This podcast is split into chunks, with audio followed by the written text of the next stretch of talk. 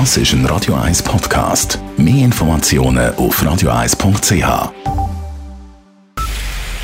Es ist 9 Uhr. Radio 1, der Tag in 3 Minuten. Mit dem Alles Kral. Der Bundesrat bleibt bei seinen vorgeschlagenen Lockerungsschritten. Er geht nicht auf die Wünsche einer kleinen Mehrheit der Kantone ein und auch nicht auf die Forderungen von GastroSwiss oder der SVP. Mit diesem Entscheid bleiben die Restaurants in der Schweiz weiter geschlossen. Die Lage sei zu wenig sicher, sagte Gesundheitsminister Alain Berset. Die Situation hat sich verbessert meine, bei den Zahlen, wir sehen das. Aber es bleibt sehr unstabil und das merken wir auch, weil seit einigen Tagen es geht nicht weiter runter mit dieser Zahlen.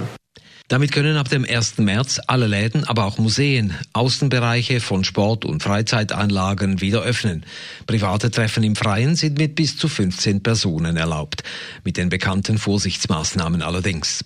Als Reaktion auf die Forderungen passt der Bundesrat seinen Fahrplan aber etwas an. So will er bereits am 22. März über die nächsten Lockerungsschritte entscheiden und nicht erst am 1. April.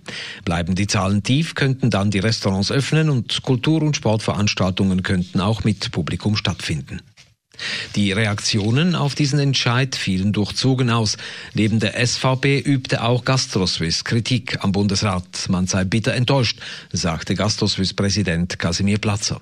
Kein Bier im Gartenrestaurant, dafür Grillparty mit 15 Personen am Waldrand. Das ist so etwas von inkonsequent und absurd. Auch die FDP bezeichnete es als unverständlich, dass der Bundesrat entgegen dem Wunsch einer Mehrheit der Kantone die Öffnung von Restaurants und anderen Betrieben nicht auf den 1. März zulässt. Die SP sprach von einem vernünftigen Entscheid, der sich auf die Erkenntnisse der Wissenschaft abstütze. Der Kanton Zürich wertet es als positiv, dass die Altersgrenze für Erleichterungen im Sport und in der Kultur auf 20 Jahre angehoben wird.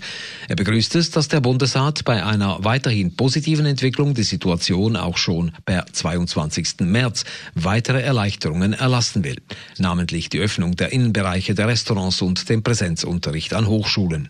Die zusätzlichen Maßnahmen bleiben im Kanton Zürich in Kraft. So müssen Takeaways und Verkaufsläden um 22 Uhr schließen. Im Kanton Zürich sind rund 23.700 Personen bereits vollständig gegen Corona geimpft. In den Altersheimen haben in diesen Tagen die Zweitimpfungen begonnen. Hier liegt gemäß der Gesundheitsdirektion weiterhin der Augenmerk. Die Impfstoffvorräte sind allerdings knapp.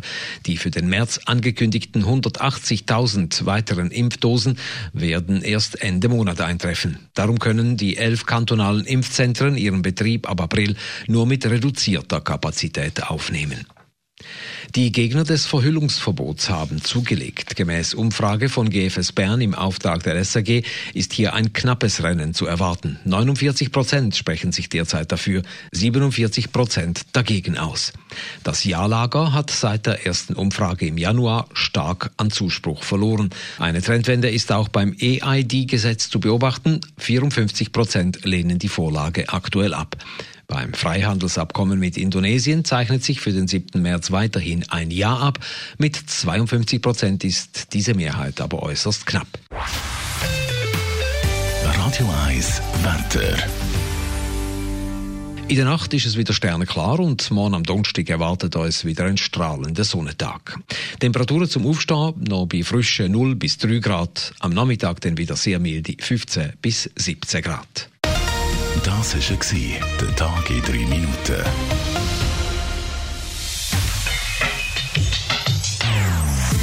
Non-Stop Music auf Radio 1. Die besten Songs von allen Zeiten. Non-Stop. Radio 1.